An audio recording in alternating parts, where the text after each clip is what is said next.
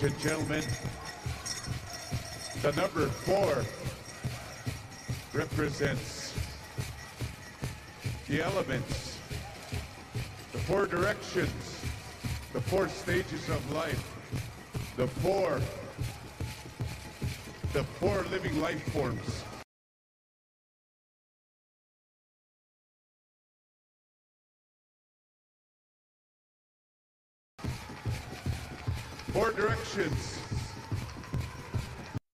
Rising from the east. And we also have from the south.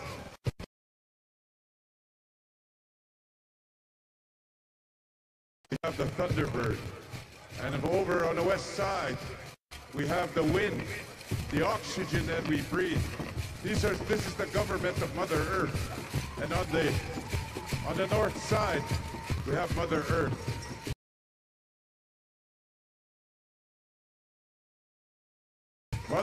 Is who we are. Mother Earth is all the plant life. Mother Earth, our mother, is also the mother of all insect life. Mother Earth is also the mother of all animals on the ground, in the water, in the air. Mother Earth, of course, is the mother of all humanity. Mother Earth is who she is. We are the children. We are the people of Mother Earth.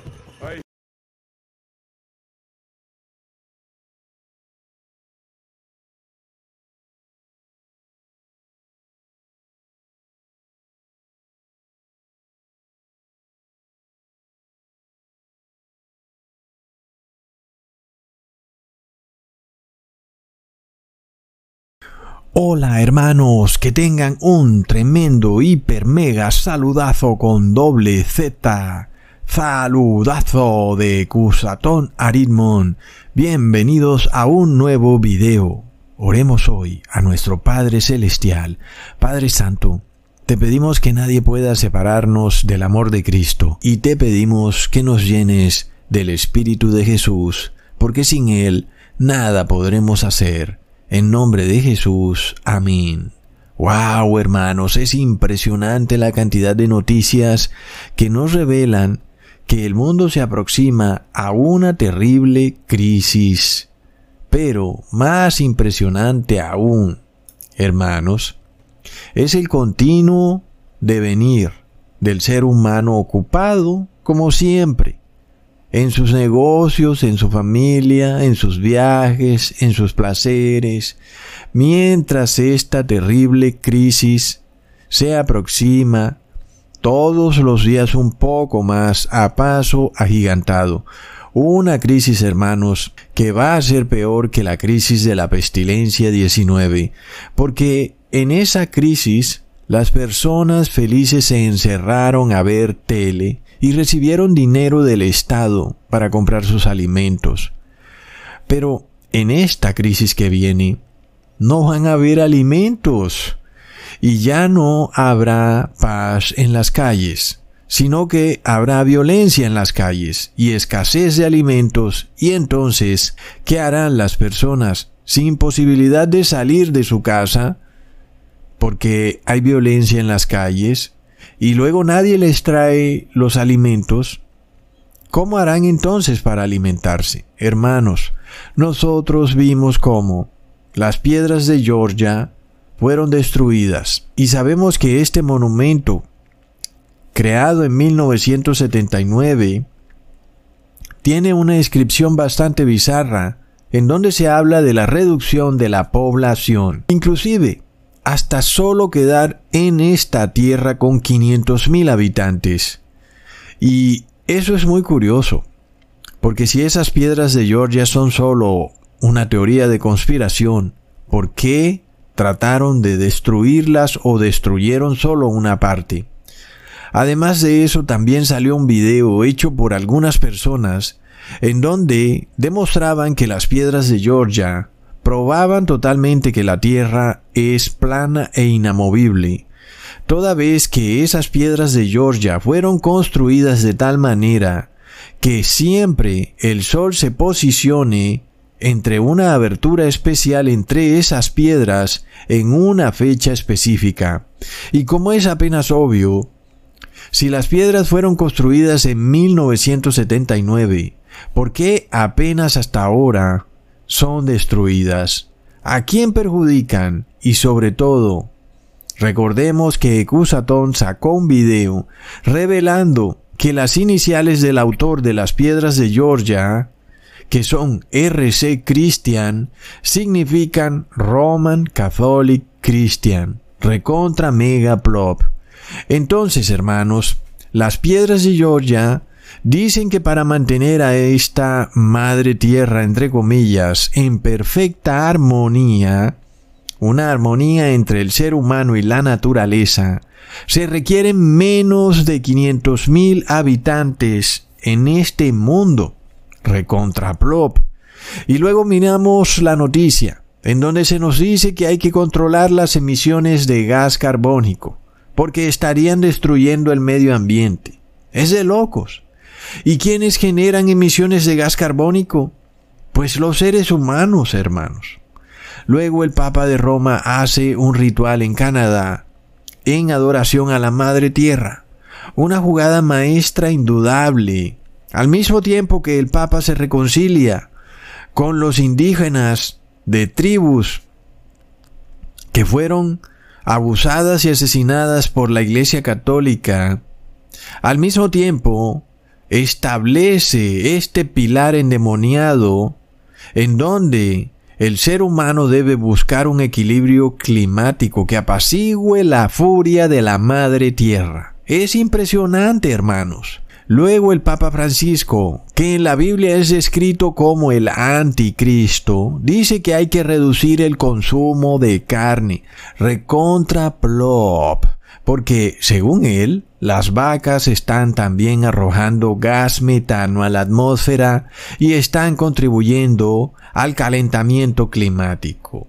Y según él, si no se detiene eso, se va a destruir este planeta. Sin embargo, no olvidamos que hace cientos de años o miles de años había muchos más bueyes, mius, vacas, cebras, búfalos, caballos, burros que los que hay hoy en día. Y, por supuesto, no pasaba nada con el clima.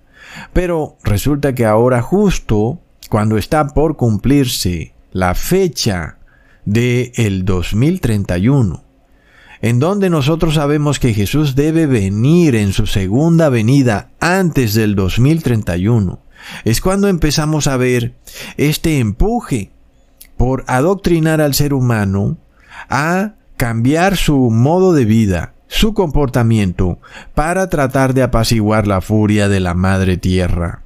Es impresionante. Por supuesto, no nos tomemos nada de lo que el Papa Francisco diga a la ligera, porque él da una orden directa a todas las logias secretas del mundo que agrupan a todos los gobernantes del mundo. Y por tanto lo que sigue es que esos gobernantes agrupados en logias masónicas implementen leyes en sus regiones encaminadas a disminuir el consumo de carne. ¿Y cómo, hermanos? aumentando los precios de los alimentos. Pero bueno, alguien dirá, pero bueno, Ecusatón, qué bueno que las personas coman menos carnes, porque esos animalitos dejarán de ser torturados en los mataderos. En parte es cierto. Pero por otro lado se genera una hambruna sin precedentes en el mundo, que puede ser un problema muchísimo peor.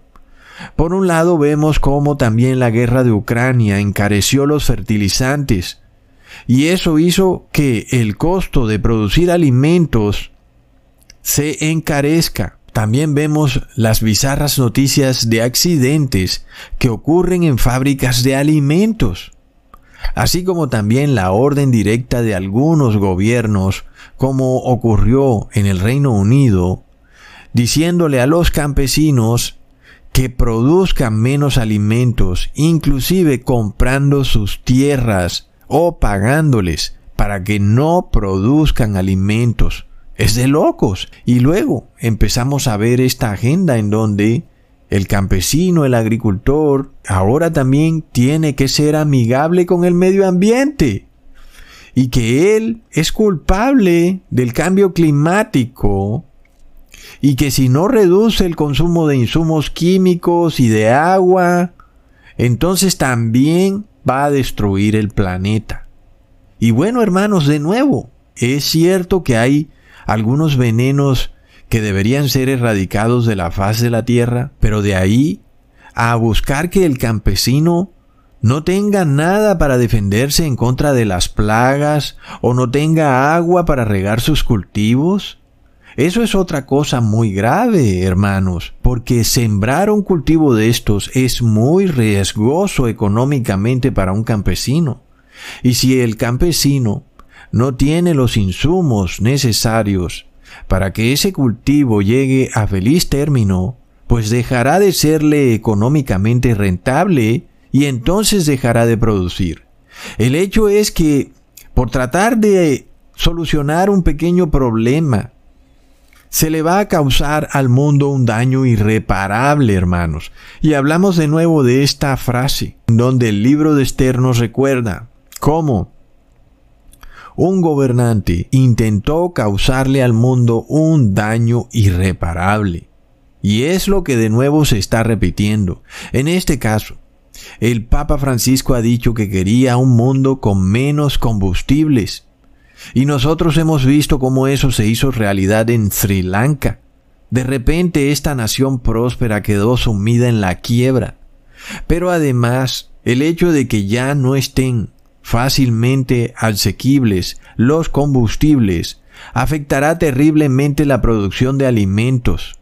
Y entonces, hermanos, nosotros empezamos a ver una repetición totalmente clara de la historia de José en Egipto. Recordemos que cuando se presentó esa hambruna en Egipto, Egipto ya tenía organizadas cientos de bodegas llenas de alimento, hasta el punto que José pudo alimentar a toda la población de Egipto durante los siete años de las vacas flacas. Imagínense eso.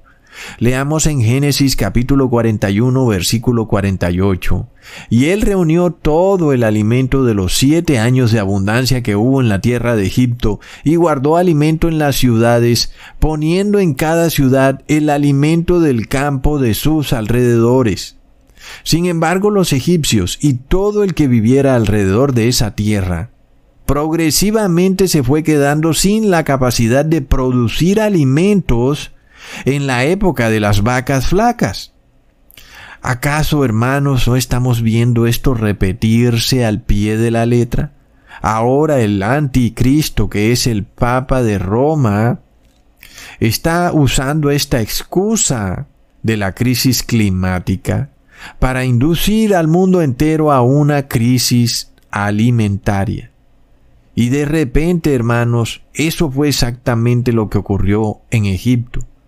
De repente los pobladores vieron que debido a muchas situaciones ya no podían usar sus tierras para producir los alimentos por lo cual el único camino que quedaba para alimentarse era recurrir al gobierno. Leamos en el capítulo 41, versículo 54 de Génesis. Y comenzaron a venir los siete años del hambre, como José había dicho, y hubo hambre en todos los países, mas en toda la tierra de Egipto había pan. Así que nosotros vemos una receta de este problema horripilante de crisis alimentaria. Es claro que si tú quieres que el pueblo deje de estarte recriminando como gobernante por tu corrupción o porque eres un tirano, pues lo mejor que te pudiera ocurrir es que el pueblo venga a ti pidiendo ayuda y que tú tengas esa ayuda para suministrársela al pueblo gota a gota. Por supuesto, a cambio el pueblo tendrá que hacer todo lo que tú digas. Plop. Por otro lado, vemos el aumento en el precio de los alimentos, el cual va ligado directamente al fin del dinero en efectivo. Como sabemos, las personas en general, cuando ven un producto que ha subido mucho de precio, pues toman la decisión de no comprarlo y ya estuvo. Si, por ejemplo, si la ropa se pone muy costosa, pues no la compran. O si los autos se ponen muy costosos, pues no los compran. Pero ¿qué ocurre cuando los alimentos se llevan todo tu sueldo e inclusive no te alcanza? Y que eso además es progresivo, porque los alimentos siguen subiendo de precio. Entonces finalmente llegará el punto en que tu dinero que ganas con tu trabajo no te alcanza ni para comer. Eso fue lo que pasó en los tiempos de José en Egipto. Leamos en Génesis capítulo 47 versículo 14. Y recogió José todo el dinero que había en la tierra de Egipto y en la tierra de Canaán por los alimentos que de él compraban, y metió José el dinero en casa de Faraón. Así que aquí vemos cómo todo el dinero que tenían las personas fue usado para comprar alimentos. Y por tanto, el Estado egipcio terminó recogiendo todo el dinero que había en la nación. Es decir, que el alimento terminó siendo más costoso que todo, que las propiedades, que el ganado e inclusive que el mismo dinero. Literalmente, en los tiempos de las vacas flacas, el que tenía alimento no solo tenía la mayor riqueza, sino que tenía el mayor poder. Leamos en Génesis capítulo 47, versículo 15 al 17. Acabado el dinero de la tierra de Egipto y de la tierra de Canaán, vino todo Egipto a José, diciendo, Danos pan, ¿por qué moriremos delante de ti? ¿Por haberse acabado el dinero? Y José dijo, Dad vuestros ganados y yo os daré por vuestros ganados, si se ha acabado el dinero. Y ellos trajeron sus ganados a José, y José les dio alimentos por caballos, y por el ganado de las ovejas, y por el ganado de las vacas, y por asnos, y les sustentó de pan por todos sus ganados aquel año. Ahí estamos viendo esta crisis. Nosotros os preguntamos, ¿qué hay detrás de esta exigencia del Papa Francisco de consumir menos carne? ¿Qué es lo que está ocurriendo, hermanos? ¿Mm? Y es este aumento progresivo del precio de los alimentos a medida que los gobiernos imponen medidas para dificultarle a los agricultores poder producir alimento. ¿Mm? Entonces se crea esta crisis alimentaria hasta el punto en que el dinero no es capaz de comprar el alimento. Y ahora nosotros vemos otra situación. En este caso el Estado egipcio empieza a apropiarse del ganado, siendo entonces el alimento que tenía Egipto de mayor valor que el mismo ganado de los egipcios. Es algo que empezamos a ver hoy en día. Porque ¿qué va a ocurrir cuando se diga que no se va a permitir que se venda carne de vaca porque destruye el medio ambiente, pues habrán millones de campesinos que tendrán unas vacas que no les sirven para nada, porque no pueden ya comprar y vender en el comercio de ganado. En ese momento entonces, esos campesinos no tendrán otra opción que entregar ese ganado y cambiarlo por alimento. En este caso, vemos este concepto de inducir a la población a creer que el ganado contamina, que arroja metano a través de su estiércol y que destruye el medio ambiente, generando el cambio climático. ¿Mm? Entonces vemos cómo los gobiernos empiezan a trabajar arduamente para saber cuántas cabezas de ganado hay en todo el mundo a través de sus sistemas de información. Plop. Quieren saberlo todo. Quieren saber cuántos animales tienes en tu finca, cuántas gallinas, cuántos pavos, cuántos puercos, cuánto ganado. Y luego, pues entonces se apropiarán de eso. Entonces no solo basta el ganado para adquirir alimentos. luego también vienen las propiedades y luego finalmente las personas tienen que venderse a sí mismas. Leamos en Génesis capítulo 47 versículo 18.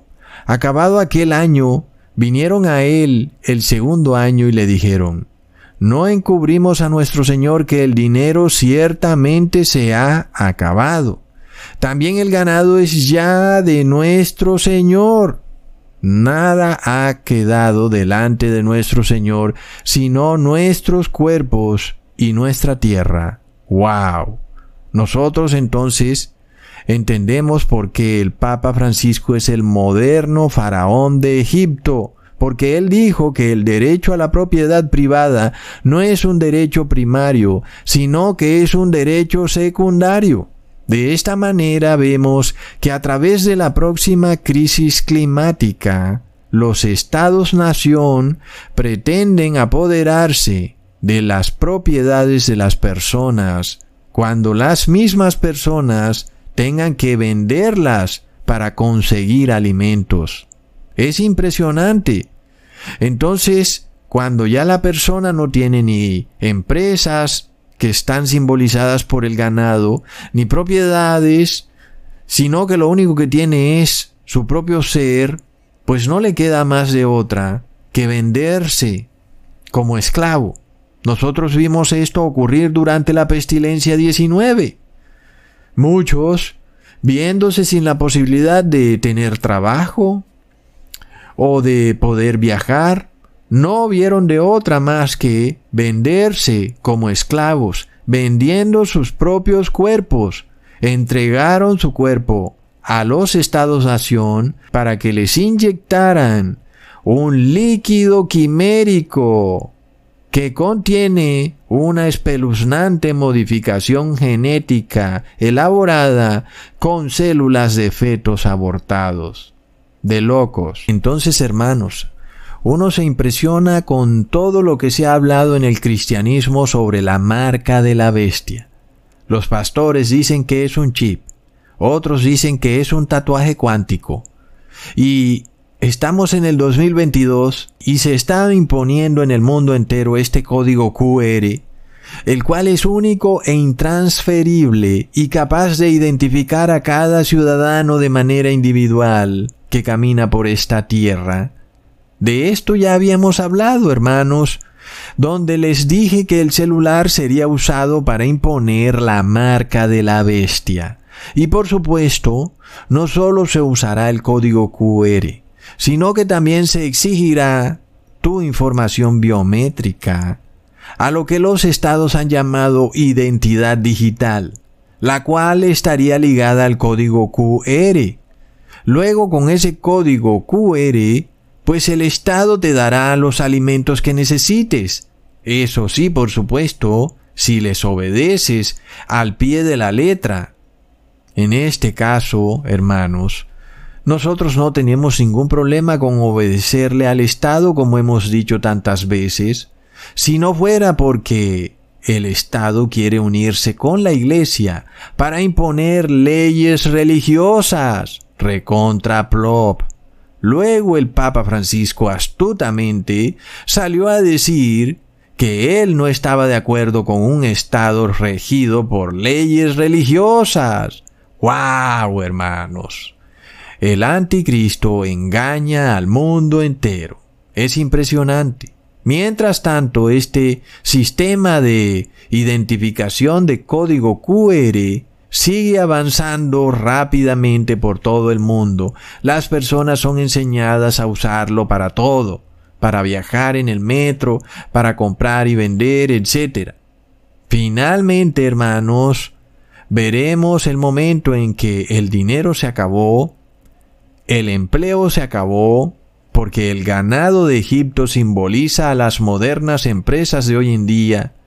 Es apenas obvio si tú empiezas a subir el precio de los alimentos, pues muchas personas van a dejar de comprar todos esos productos que son fabricados y comercializados, que generan cientos de millones de empleos, porque ahora las personas van a dedicar todo su sueldo a comprar alimento.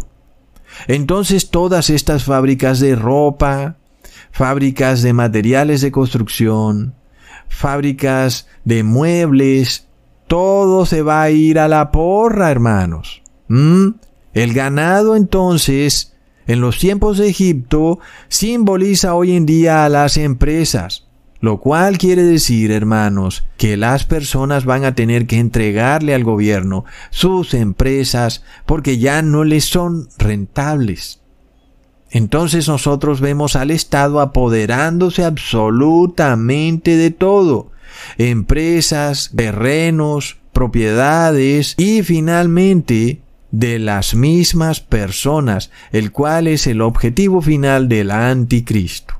Ese es el punto final de la crisis cuando tú como ser humano decides venderte al anticristo con tal de salvar tu vida. ¿Mm? Impresionante, hermanos, pero es un plan astuto, certero y que llevará al ser humano a un límite.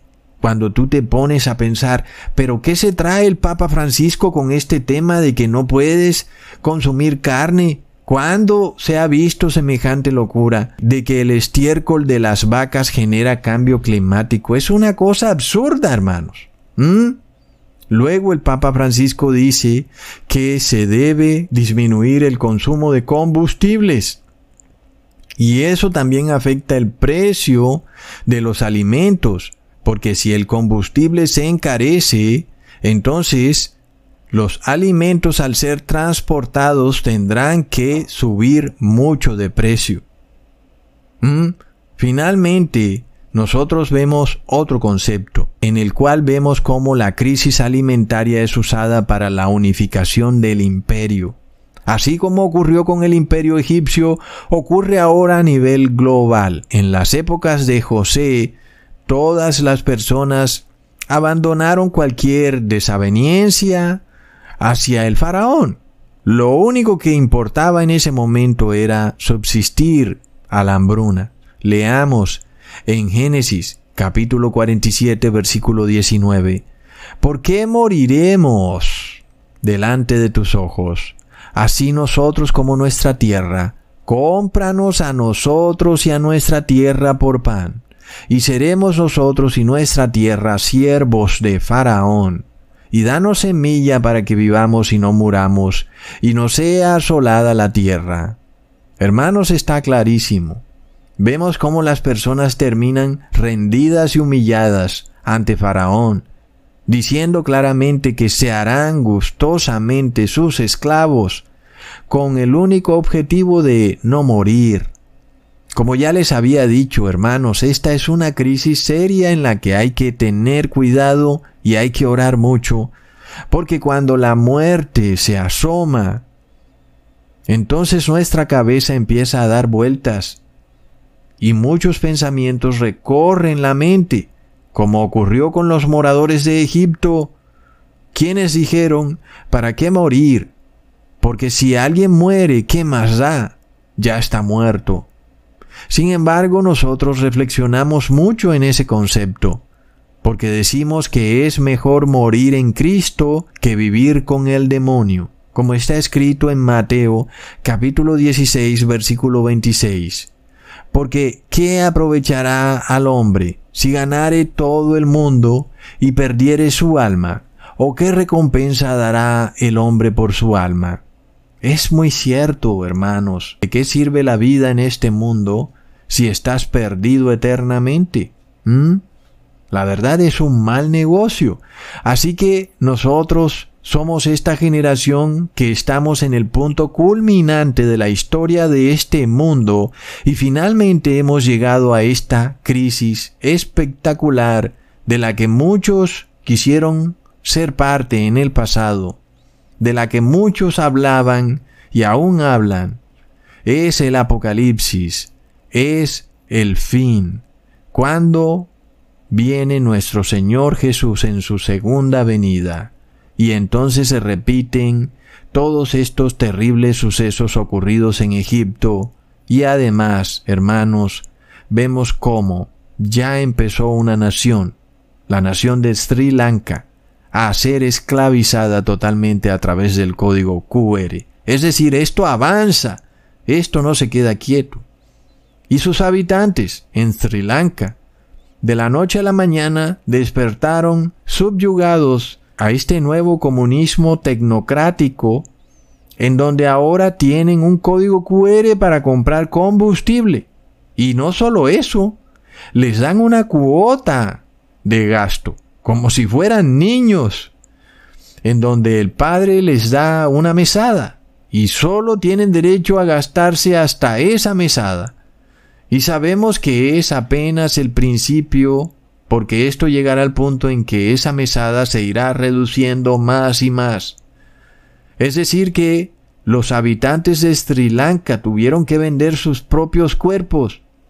Aunque la marca de la bestia no se está imponiendo aún, nosotros vemos que esta será la tecnología que se usará para imponer la marca de la bestia. Una vez los habitantes del mundo entero estén acostumbrados a funcionar a través de este código QR, se pasará una terrible ley religiosa en donde las personas serán obligadas a reposar en domingo. Y sabemos que esto está a la vuelta de la esquina. Imagínate tener a todos tus habitantes esclavizados a través de esta tecnología de código QR. Y tú, simplemente con hacer un anuncio a través de la televisión y pasar una orden en donde tú dices que el domingo es el día de la oración y que todo el mundo debe ir a orar a una iglesia en domingo y que el que no vaya, pues le van a bloquear su código QR. Pues así de fácil. Entonces, hermanos, las personas tienen que rendirse y humillarse ante el faraón, lo cual es en parte una unificación del Estado. En este caso, aunque lo hagan las personas en contra de su voluntad, puede más el desespero por poder alimentarse para no morir de hambre que tratar de defender sus valores morales, sus convicciones o su propia religión. Entonces se venden. Entonces se recibe la marca finalmente. Y como una confirmación de esto vemos la declaración del presidente Boris Johnson, quien dijo que quiere formar un nuevo imperio romano en Europa, recontra Plop. Como recordamos la estatua con la que sueña el profeta Daniel, nos reveló que el último imperio en gobernar el mundo entero sería el imperio romano, pero Plop. La mayoría de personas están en una grave ignorancia, pensando que el imperio romano murió en los anales de la historia hace miles de años. Sin embargo, la profecía bíblica nos dice todo lo contrario en Apocalipsis capítulo 17 versículo 8. La bestia que has visto era y no es, y está para subir del abismo e ir a perdición, y los moradores de la tierra, aquellos cuyos nombres no están escritos desde la fundación del mundo en el libro de la vida, se asombrarán viendo la bestia que era y no es, y será. Esta bestia de siete cabezas y diez cuernos es el imperio romano, el cual colapsó en el año 476, y luego por un pequeño periodo de tiempo conocido como el exarcado de Ravenna, el imperio romano permaneció colapsado, es decir, muerto. En ese momento la bestia dejó de ser, ya no era. Pero dice la profecía que luego la bestia será, es decir, que nuevamente resucitará. En ese caso vemos que en el año 538 el imperio romano resucita de las cenizas, ya no como imperio romano pagano, sino como imperio católico romano. Desde ese momento empieza el asombro de los hombres, al ver la majestuosidad de la Iglesia Católica y de su nuevo imperio. Y así muchas personas caen deslumbradas ante la riqueza y el poder de la Iglesia Católica y todos sus lujos. sus frescos y cuadros y sus estatuas y sus copas de oro y sus catedrales majestuosas en las plazas de todo pueblo y toda ciudad, con sus arquitecturas increíbles.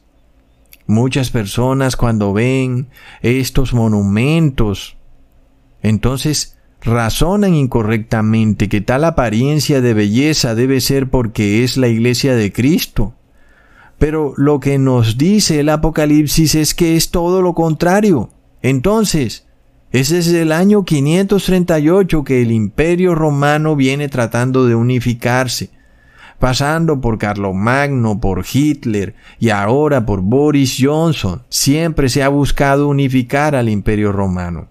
Sin embargo, de nuevo la profecía nos dice que no será posible, como está escrito en Daniel capítulo 2, versículo 43. Así como viste el hierro mezclado con barro, se mezclarán por medio de alianzas humanas, pero no se unirán el uno con el otro, como el hierro no se mezcla con el barro. Nosotros vemos todos estos intentos de unificación de Europa.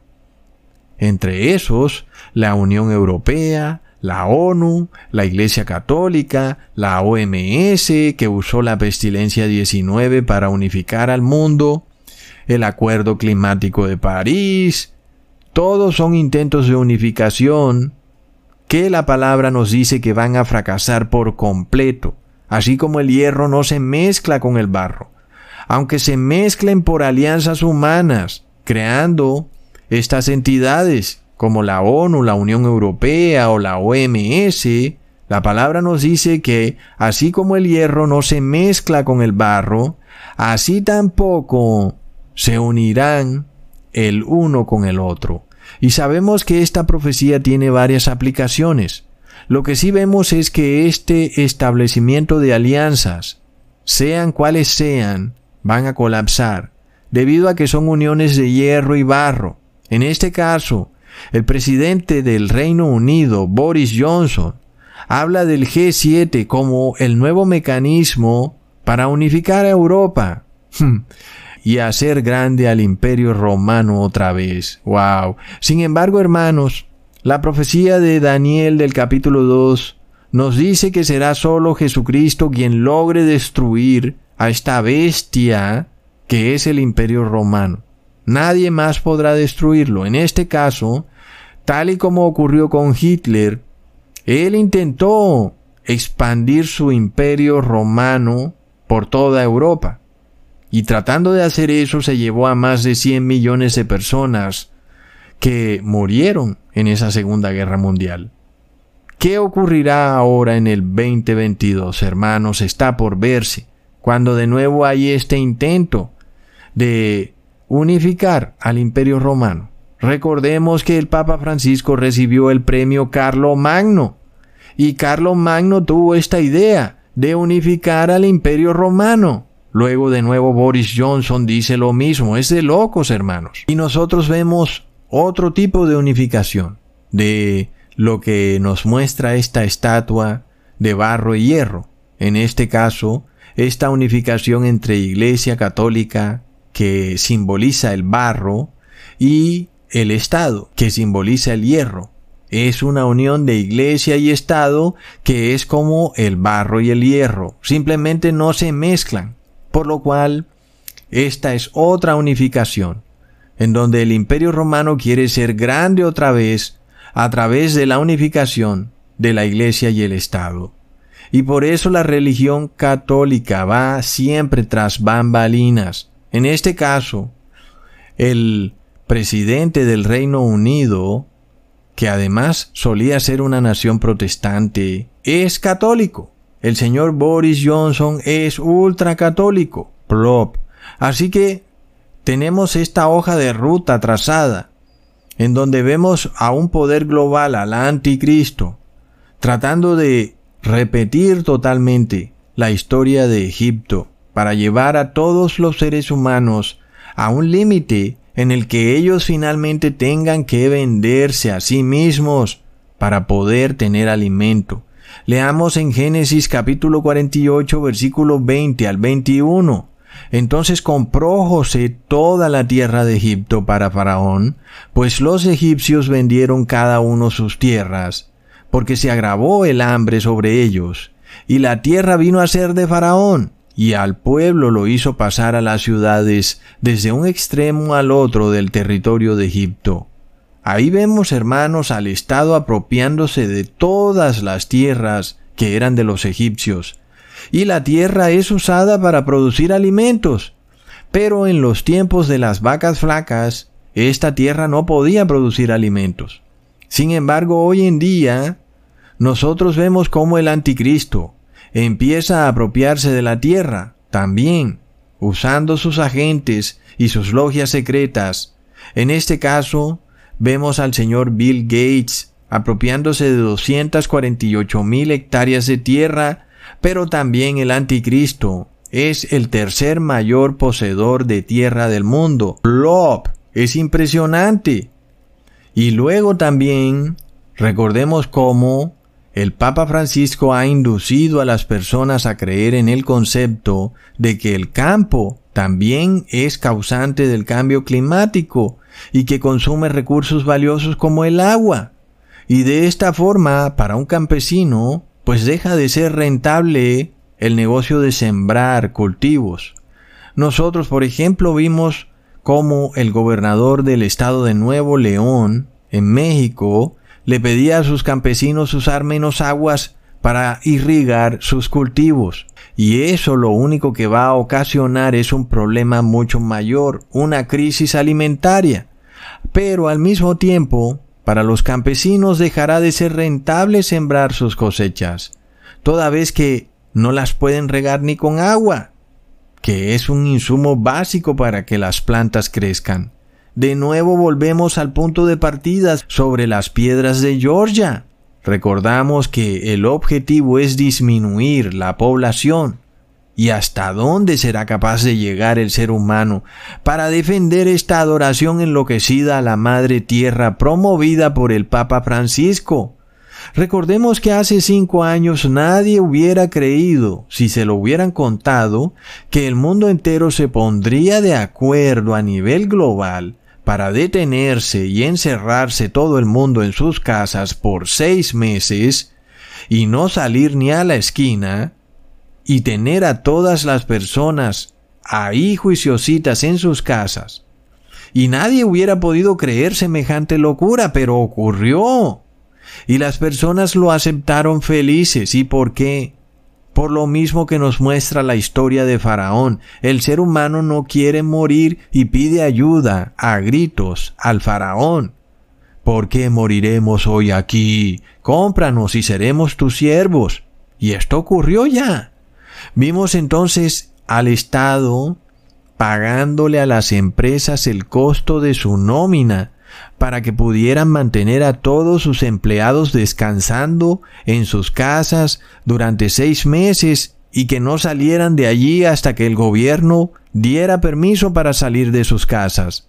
Nosotros vimos eso ya en la pestilencia 19. Es un atisbo de lo que se nos muestra en la historia de José y Egipto. Nosotros luego vemos el tema de las ciudades y de cómo las personas son llevadas a las ciudades que son sitios en donde los estados pueden controlar a las masas más fácilmente. Si se necesita alimentar a la población, pues es más fácil hacerlo en la ciudad. Por lo cual será una tremenda prueba para el pueblo de Dios, el cual, viendo que no hay comida en la tierra, tendrá que decidir para dónde coger, qué camino tomar, si se va para el campo, donde tal vez no haya comida, porque está la época de las vacas flacas, o si se va para las ciudades, donde el Estado tiene la comida lista para dársela a cada ciudadano, pero con una condición. Tienes que vender tu conciencia. Leamos en el versículo 21 del mismo capítulo. Y el pueblo lo hizo pasar a las ciudades, es decir, el faraón, desde un extremo al otro del territorio de Egipto. Así que aquí vemos esta unificación, vemos cómo las personas obedecen felices el imperio se unifica, las ciudades son usadas para unificar el imperio, sin embargo, sabemos que este proceso no va a ser así nada más, sino que será un proceso doloroso. Muchas personas van a morir por falta de alimentos, y eso será una prueba para muchas familias y para siervos de Dios, los cuales tendrán que tomar una dura decisión entre irse al campo donde no hay comida o recibir ayuda del gobierno.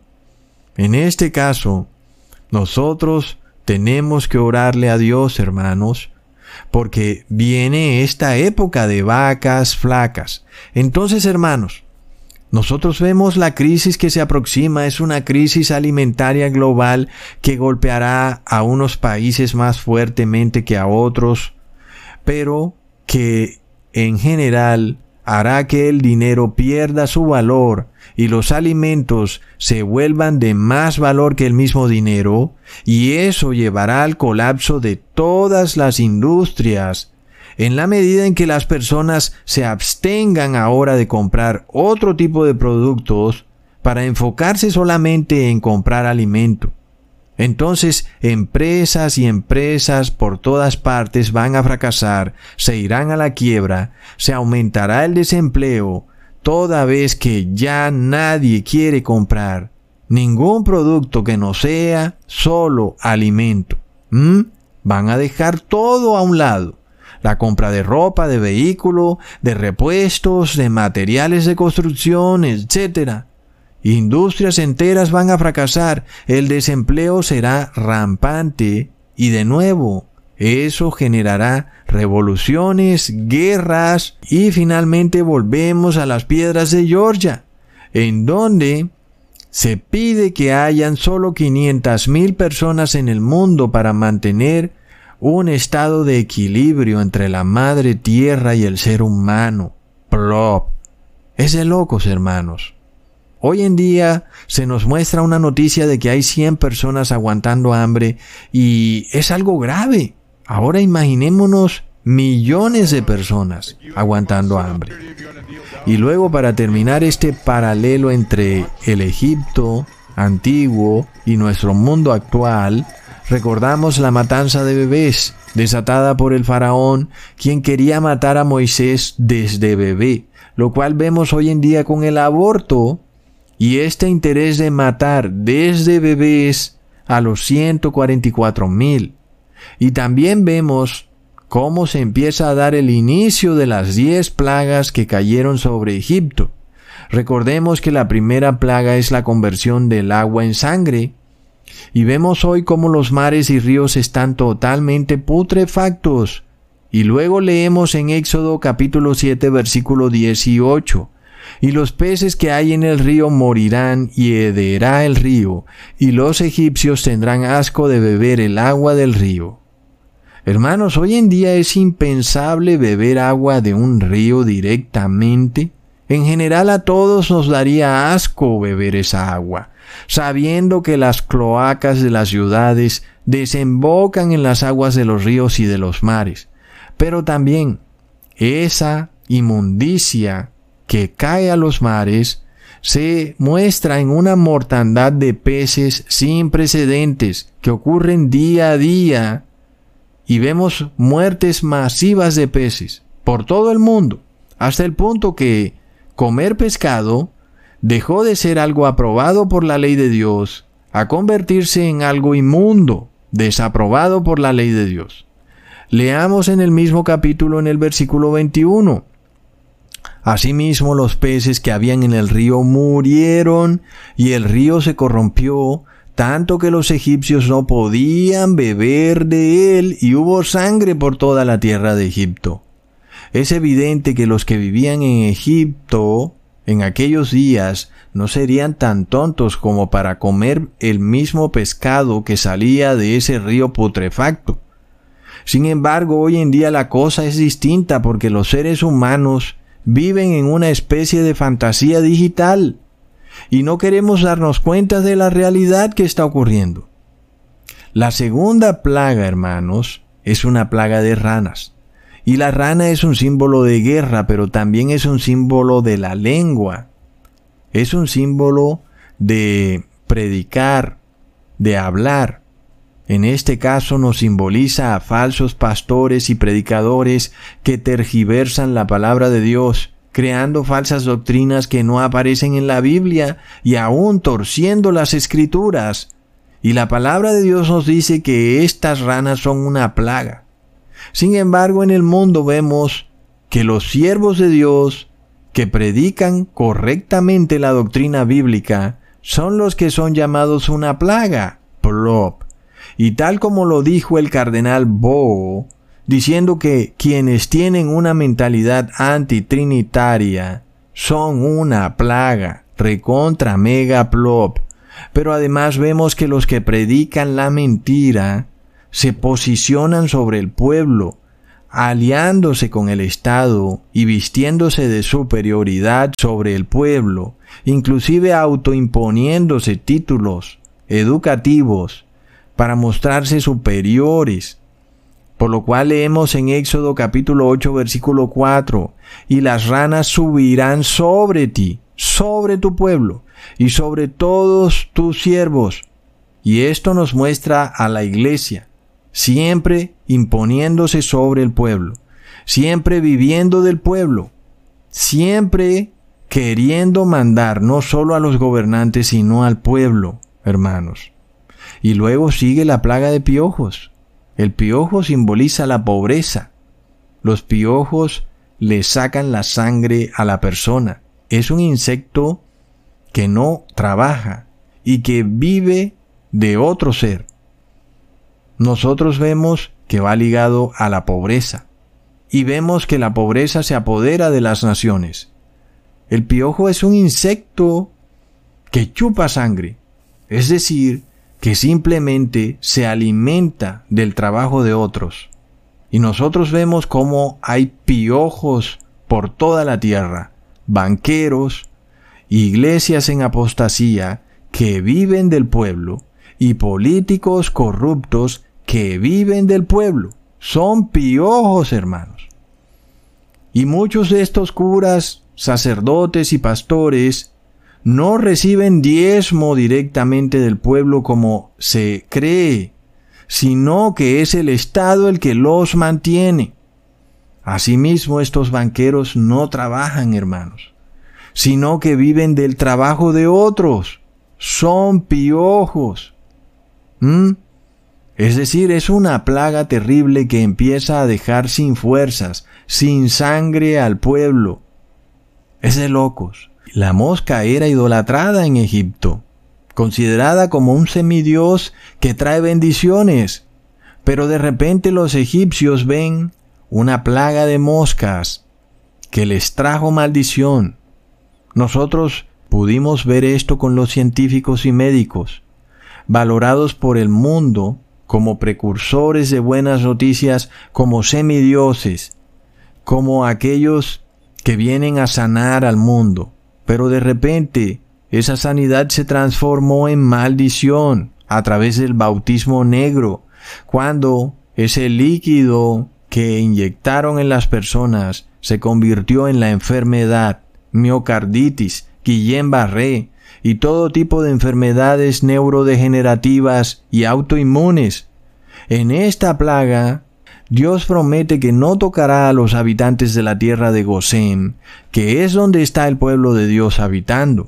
Leamos en el versículo 22, y aquel día yo apartaré la tierra de Gosén, en la cual habita mi pueblo, para que ninguna clase de moscas haya en ella, a fin de que sepas que yo soy Jehová en medio de la tierra, y yo pondré redención entre mi pueblo y el tuyo. Mañana será esta señal. ¡Wow, hermanos!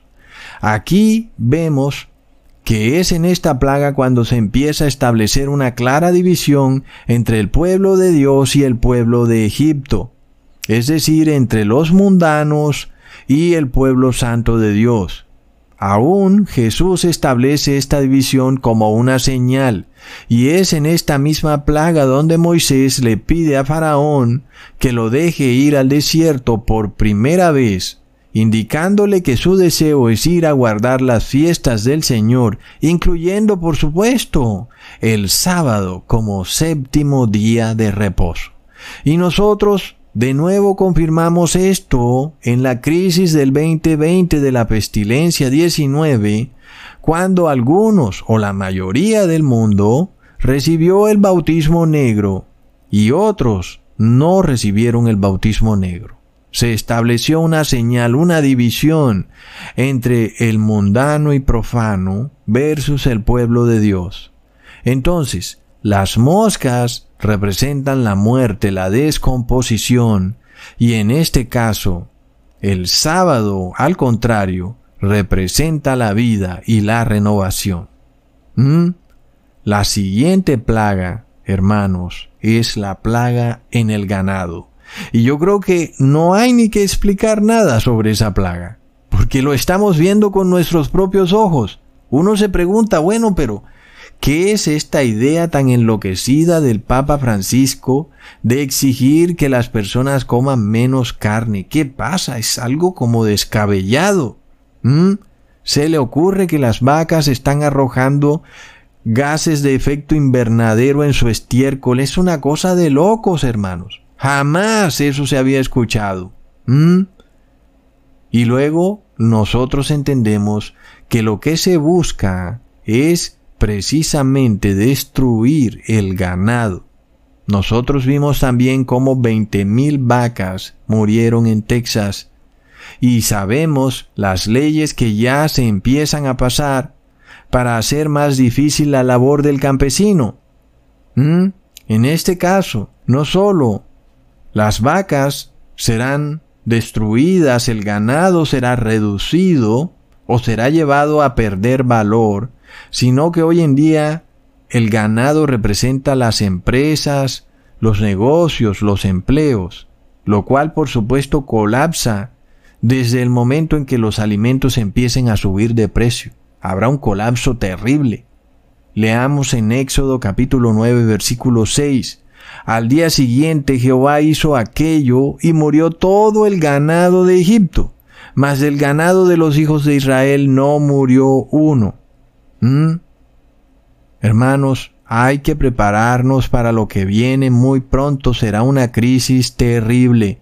Y hay que mentalizarse a que si tú estás trabajando en alguna empresa que no es del sector de alimentos, esa empresa en la que tú trabajas o ese negocio que tienes va a quebrar. La siguiente plaga es la plaga de las úlceras. Ya habíamos hecho varios videos sobre eso. Lo estamos viendo con nuestros propios ojos con la viruela del mono. Esto apenas empieza, hermanos. Y la siguiente plaga es un granizo que no solo fue granizo, sino que fue también granizo mezclado con fuego, lo cual hirió todo el campo y la hierba. ¿Mm? De nuevo es un ataque en contra del campo, de los cultivos, de los árboles y por supuesto, no hay alimentos, hermanos. Y por supuesto esto encarece los alimentos. Leamos en el versículo 25 al 26. Aquel granizo hirió en toda la tierra de Egipto todo lo que estaba en el campo, así hombres como bestias. Asimismo destrozó el granizo toda la hierba del campo y desgajó todos los árboles del país. Solamente en la tierra de Gosén, donde estaban los hijos de Israel, no hubo granizo. Entonces la mayoría de estas plagas van encaminadas hacia el campo, que es donde se producen los alimentos. Imaginémonos el problema, hermanos. De repente vienen siete años de vacas flacas y esto será duro, tan duro como ocurrió en el Egipto antiguo. Nosotros vemos la siguiente plaga, langostas. ¿Y qué destruyen las langostas? Los cultivos. Leamos en Éxodo capítulo 10 versículo 15. Y cubrió la faz de todo el país y oscureció la tierra y consumió toda la hierba de la tierra y todo el fruto de los árboles que había dejado el granizo. No quedó cosa verde en árboles ni en hierba del campo, en toda la tierra de Egipto. Hermanos, ¿qué pasa cuando vemos esta idea de que los campesinos no pueden usar ahora el agua para regar sus cultivos, porque están contaminando todo. Cuando ellos son los que producen el alimento, hermanos. ¿Qué pasa? Pues que es como una langosta que viene a destruir sus cosechas. Y luego, hermanos, sigue la plaga de las tinieblas. Muchos dicen que habrán tres días de tinieblas en la tierra, pero esto es una loca profecía inventada por monjes masónicos católicos.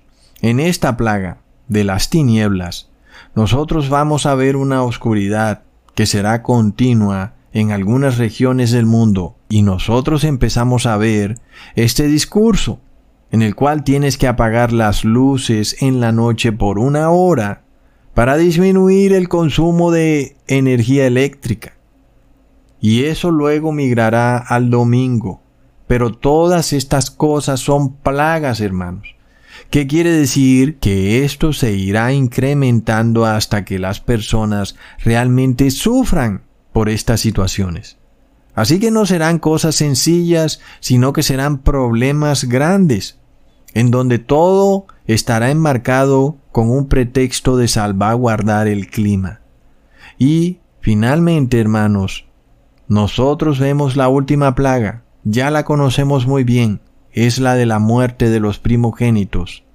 Es esa plaga la que será causante de un terrible clamor entre los mundanos y los profanos hacia el pueblo de Dios, cuando sea culpado el pueblo de Dios de las muertes de esos primogénitos, cuando los culpables de esas muertes son los mismos mundanos y profanos, por lo cual muchos tendrán que salir huyendo de las ciudades y otros serán apresados y otros serán enviados a la guillotina.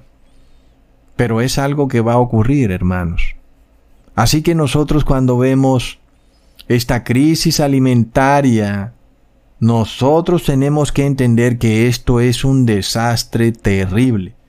Cada vez que los precios de los alimentos suben, esa inflación, hermanos, es como un paso de Jesús viniendo pronto al mundo.